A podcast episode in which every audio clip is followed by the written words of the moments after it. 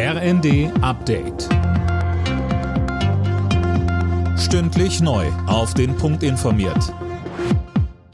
Ich bin Gisa Weber. Guten Abend. Die NATO muss sich auf einen jahrzehntelangen Konflikt mit Russland einstellen. Das hat Generalsekretär Stoltenberg der Welt am Sonntag gesagt. Mehr von Philipp Rösler. Stoltenberg warnt in dem Interview, sollte Russland in der Ukraine gewinnen, gebe es keine Garantie dafür, dass Präsident Putin nicht noch andere Länder angreifen lässt.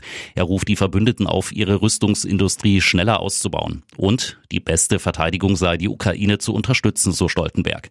Auch US-Präsident Biden und Bundeskanzler Scholz hatten nach ihrem Treffen in Washington davor gewarnt, bei der Hilfe für Kiew nachzulassen.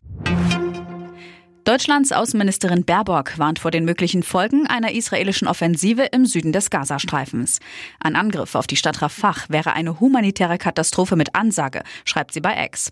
Die Not ist schon jetzt unglaublich groß. Über eine Million Menschen suchen dort Schutz, so Baerbock.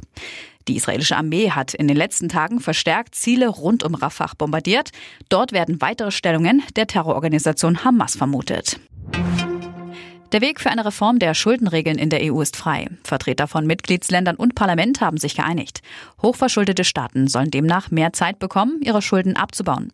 Außerdem soll es mehr Möglichkeiten geben, neu zu investieren, etwa um Wachstum und Jobs zu fördern.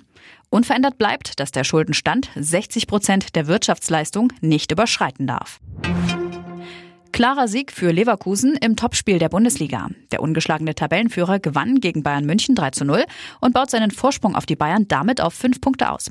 In verschiedenen Nachmittagsspielen gab es wieder Unterbrechungen durch Fanproteste.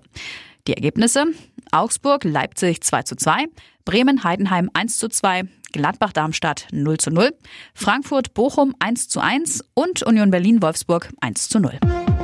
Alle Nachrichten auf rnd.de